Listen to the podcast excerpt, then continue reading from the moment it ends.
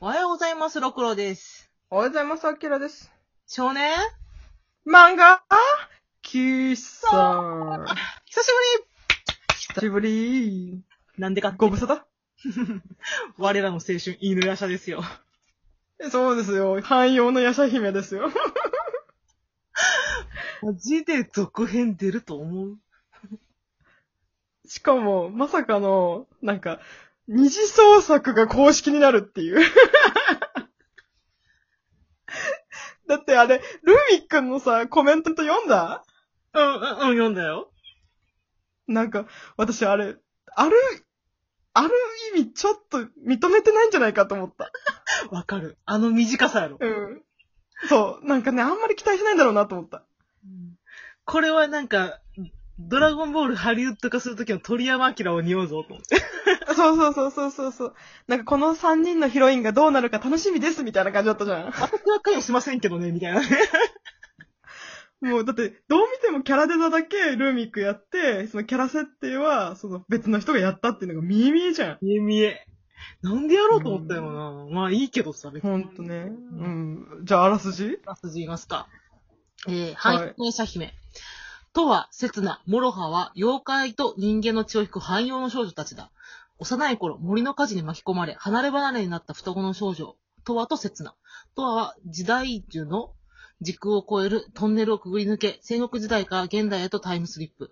かごめゆかりの、えー日暮家の娘として育てられ、武道に長けた女子中学生に成長した。一方、戦国時代に残された妹刹那は、妖怪退治屋のお頭となった琥珀の下で、妖怪退治をなりにしていた。諸刃は、カゴメと犬舎の娘。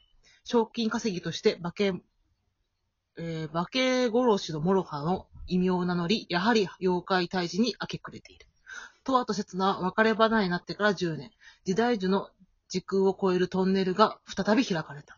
現代に現れた刹那と再会すると、するトワだったが、刹那はなぜかトワのことを忘れてしまっていた。刹那と共に現代にやってきたモロハと、モロハも加わり、とわたち、じゃ半妖の夜叉姫が、現代を、そして戦国時代を、縦横無尽に暴れ回る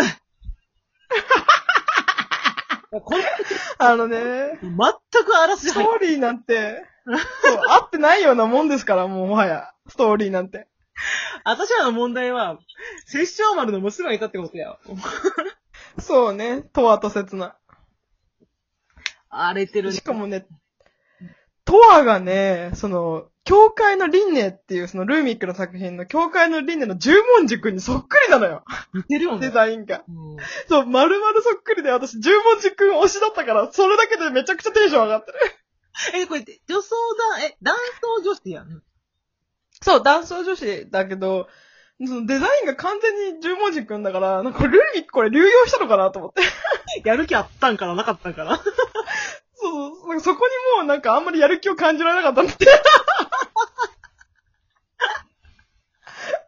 まあなんか言うならやるけど、キャラデザするけどっていうのを感じた。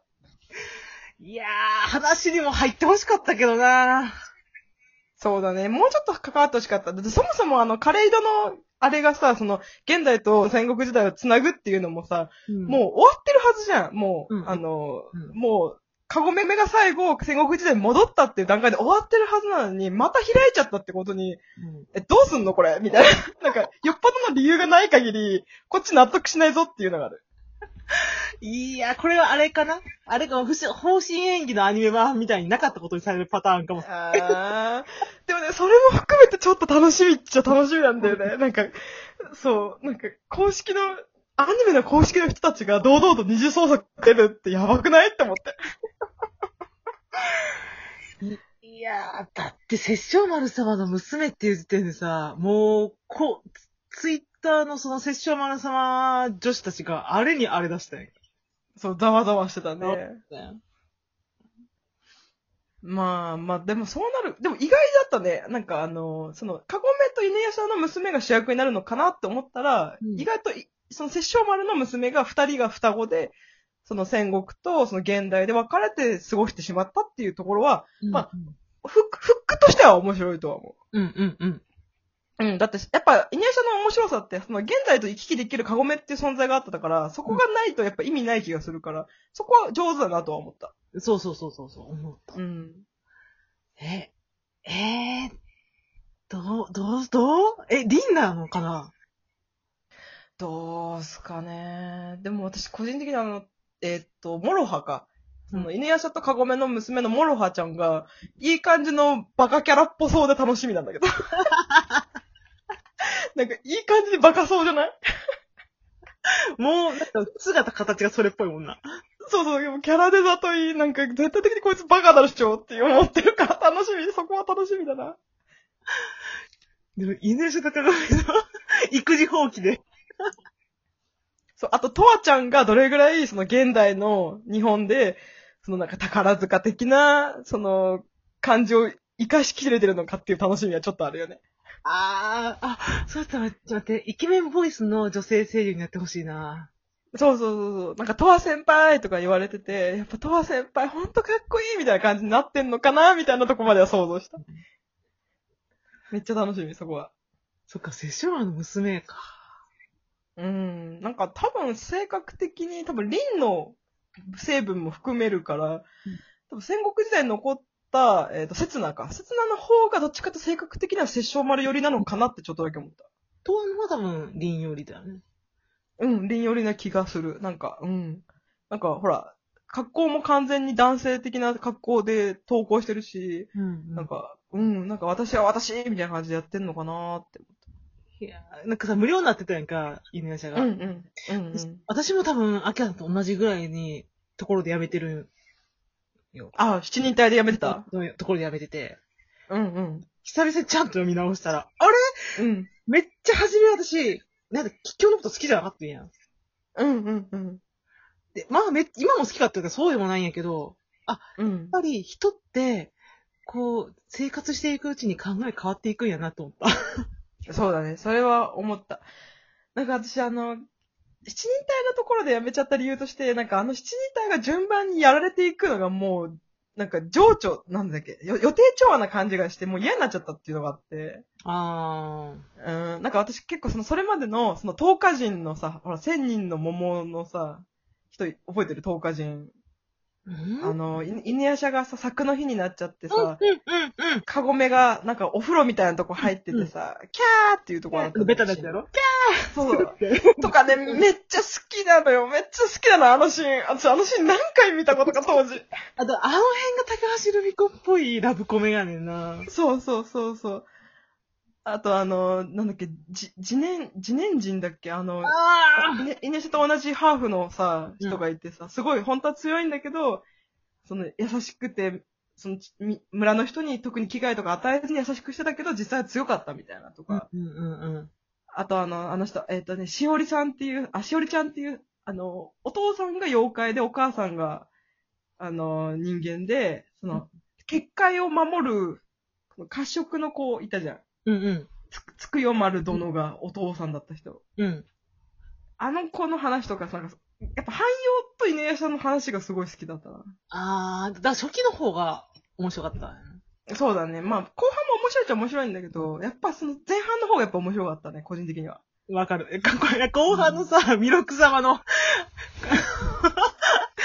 と、何だっけ最妙章でしょ そうそう、絶対にあの、く、待って、毒が、毒があってすぐにじゃらって。そうそうそう。ツイッターで見てめちゃくちゃ受けたのが、その、カザナって開いて、最妙章がブーンってきて、か、ミルクいかん、毒にやられるっつって、ふってこう、カザナを閉めるっていう、その一連の流れが何回繰り返してんねんっていう。でも当時から思っても何回やるのも開けんな、その風穴と。でも確かに最初に真っ先に一番強い仕事ってか、あの、技を使うっていうのは定石だから正しいんだけど、まあ、それだったら最初から最妙章出しとけよって思っちゃうよね。だったら、その三秒章が出た時になんかの、それに対してなんか考えろよと思ってさ。そうそうそうそうそうそう、なんか、最初から最妙章がいるからカザナ上げらんないよぐらいのさ、考えはあってもよかったと思う。めっちゃ、そのやりとりがめっちゃ笑った。あと私あの、読み返したらさ、あの、カグラのね、これちょっとネタバレしていくんで気をつけてくださいね。カグラの最後のシーンが本当にし切なかった。あれはいいよね。あれいい、あの、瀬正丸様が来てくれて、なんか、わ悪いな、弥勒じゃな、あ、奈落じゃなくて悪いなって神楽が言って、いや、お前の匂いだって分かってて来たんだって言った時の、最後に会えてよかったって言って、うん神楽がさーっていなくなってくんだけど、あれ、な、泣かずして読めないでしょ、あんな。はい。見開きでバーンってな、ちゃんとシうん画を作ってくれて。そう。で、なんか、ロクさんがほら、アニメもいいよって言うから、よ、見て、で、アニメもすごく良くて、うん。で、アニメの声、あの、なんだっけ、神楽の声の人が、うん大神泉アナだったことにびっくりした。ええそうなん？アナウンサー？そう。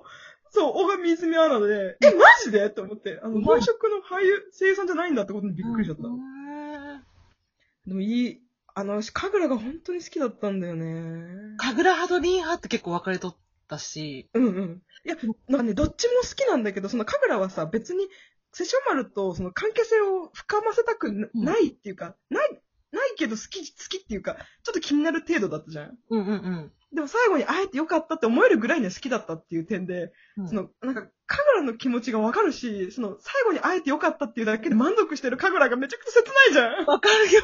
わかるし、ちょまでもちゃんと会いに来てるっていうのはわかるよね。そうそうそうそう。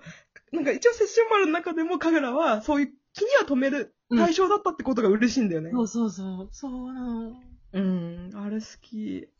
ああと私ね、あの、犬夜叉だとね、あの、甲賀くん推しだったの。うわぁ。合わへんわ。わかるね。また合わへんわ。私、ルーミックのね、当て馬キャラ好きで、その、教会の輪廻だったら十文字くんとかもなんだけど、その、なんか、えっ、と、ランマで行ったら龍河みたいな。その、なんか、当て馬キャラがすごい好きなの。で、いるやつやん。ルーミックだって馬の。そあの、かといって、いなほど、その、なんか、二股はかっけえし、本当に、カゴメのことが好きで、で、カゴメのことを思う